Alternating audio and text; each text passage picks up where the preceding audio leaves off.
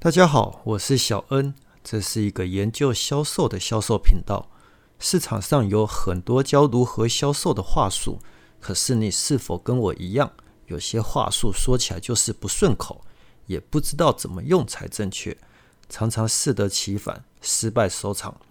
对此，我想，与其由外而内的学习话术，不如自身思考，由内而外，接一些故事以及经验，举一反三，创造属于你自己的销售风格。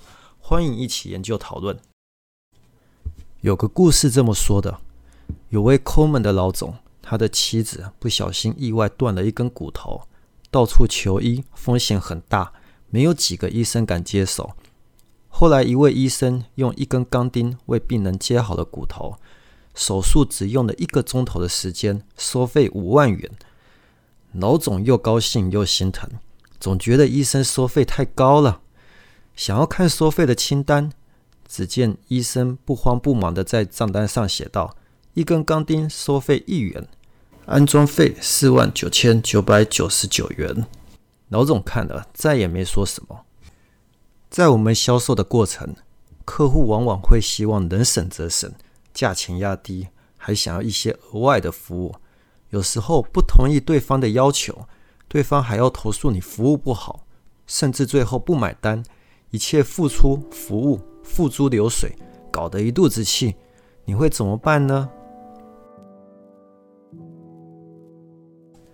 曾经听一个导游说过，他会在第一天给客人说。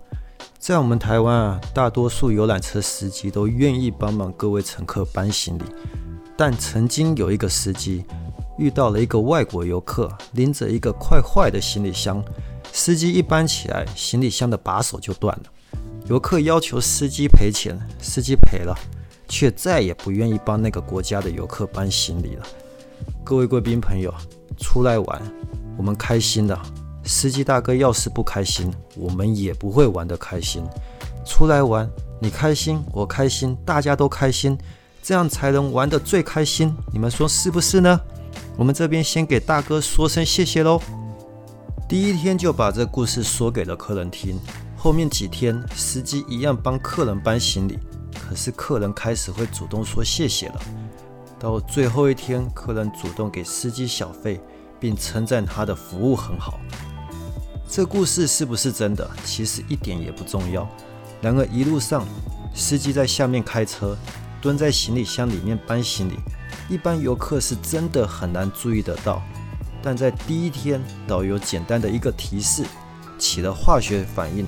客人意会到，出来玩自己开心，服务人员要开心，大家才会玩得更开心。如果我们在销售的过程中像这样提示一下，服务是有价的。会不会让销售过程更加顺利呢？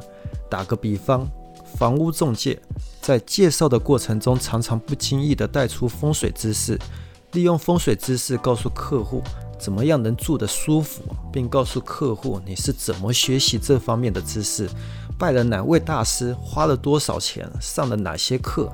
就算今天你不是在大公司、大品牌上班，自己也能成为品牌。就算没成交，也不会一肚子委屈，还能得到客户的尊重。你觉得呢？欢迎在留言区讨论，一起进步，一起加油。如果喜欢我的影片，请按下小铃铛，喜欢订阅加分享。你的支持是我最大的动力。希望有机会能再次为你服务。